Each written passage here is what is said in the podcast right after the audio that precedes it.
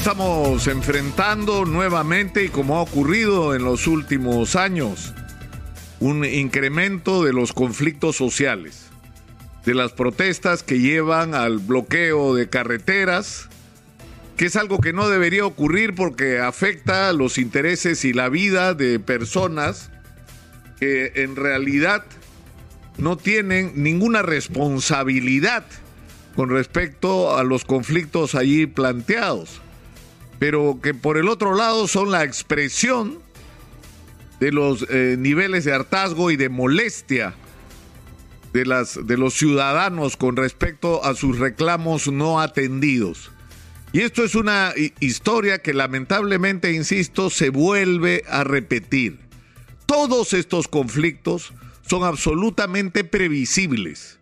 Es decir, comenzando por el conflicto de las Bambas que lleva hace años y que tiene su origen en el cumplimiento de compromisos adquiridos que no se han honrado y que provoca la legítima molestia e indignación de comuneros que han entregado sus comunidades para que sobre esos territorios se realice la explotación minera, para que esto favorezca al país.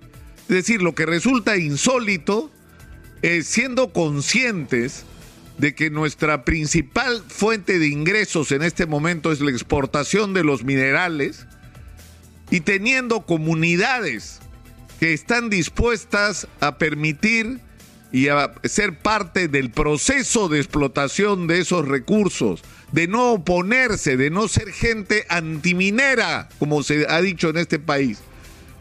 Cuando hemos tenido conflictos en otras regiones, precisamente por eso, porque hay agricultores y hay comunidades que no confían en que la explotación minera sea algo que los favorezca y que temen que ésta pueda producir daños irreparables a sus fuentes de vida, como la agricultura, en el caso del río Tambo.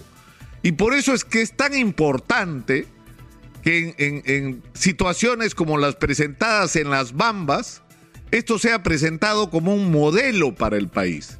Es decir, un modelo donde se puede mostrar que la explotación de los recursos mineros es absolutamente posible en concordancia y en concierto con las comunidades sobre cuyos territorios se está realizando la explotación y cuyas vidas se van a ver afectadas y esto implica a comunidades ¿no? Incluso sobre las que no se está haciendo la explotación minera, pero que sus vidas van a ser afectadas directamente por la explotación de los recursos y sobre todo por el desplazamiento del mineral extraído. Y esto que debería ser un ejemplo, se ha manejado tan mal en términos de responsabilidad estatal que ha terminado convirtiéndose en una fuente constante de conflictos. Insisto, conflictos previsibles, conflictos en los, en los cuales el Estado tiene que asumir compromisos, pero que tienen que ser compromisos que se puedan cumplir pero además que una vez suscritos se asuman, se asuma la responsabilidad de llevarlos a la práctica. Estamos dando vueltas y vueltas alrededor de lo mismo. Y es necesario que el Estado, como titular del mineral, porque el mineral es propiedad del Estado peruano, que es concesionado a empresas para que estas empresas lo exploten, pero el dueño sigue siendo el Estado. Y por lo tanto el Estado no puede pretender o los funcionarios del Estado aparecer como simples intermediadores. El Estado tiene que ser el garante de que los compromisos adquiridos se cumplan. Es decir, estamos perdiendo una oportunidad extraordinaria, no solamente por la cantidad de dinero que directamente e indirectamente se pierde cada día cuando el mineral no, no se puede sacar de la zona de Cotabambas, sino que esto está afectando la imagen de para el resto del país donde se pretende desarrollar proyectos mineros, que las cosas se pueden hacer bien. Y algo similar ocurre, y guardando las distancias, con el tema de los cocaleros. Es decir, ¿por qué la gente se dedica al cultivo de coca? Porque son unos narcotraficantes que odian a la sociedad, porque no les queda otra alternativa. En la inmensa mayoría de casos no tienen otra alternativa.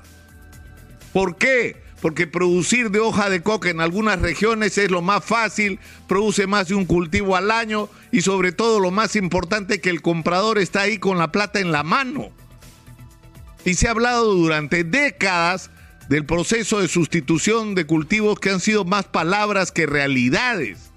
Porque sustituir cultivos implica invertir en infraestructura para poder sacar los productos, implica invertir en tecnología, en asesoramiento, en créditos para los agricultores, en integrarlos al mercado, por ejemplo, de la agroexportación, que hoy es un boom en el mundo, y eso no se ha hecho, y si algo se ha hecho ha sido absolutamente limitado. Y por eso tenemos tanta gente dedicada al cultivo de hoja de coca como a otras actividades ilegales, como por ejemplo la explotación ilegal de oro y de otros minerales. ¿Por qué? Porque la gente no tiene alternativas, no tiene futuro, no tiene destino y está desesperada y se aferra a ese tipo de actividades ilegales para vivir. Entonces hay que entender el contenido social que tiene el tema de la erradicación. Es decir, es absolutamente insensato pretender que la lucha contra el narcotráfico en el Perú pasa por la erradicación. Que para empezar es un concepto absolutamente falso. En el BRAEM el problema es el cultivo de coca. No, señor. El cultivo de coca es parte del problema. El problema es que están entrando todos los días toneladas de insumo sin que nadie controle de manera efectiva el ingreso de esos insumos. Lo que ocurre es que se está permitiendo la salida todos los días de toneladas. 400 toneladas al año salen solo del BRAEM, de cloridato terminado, de laboratorios que existen en esos valles.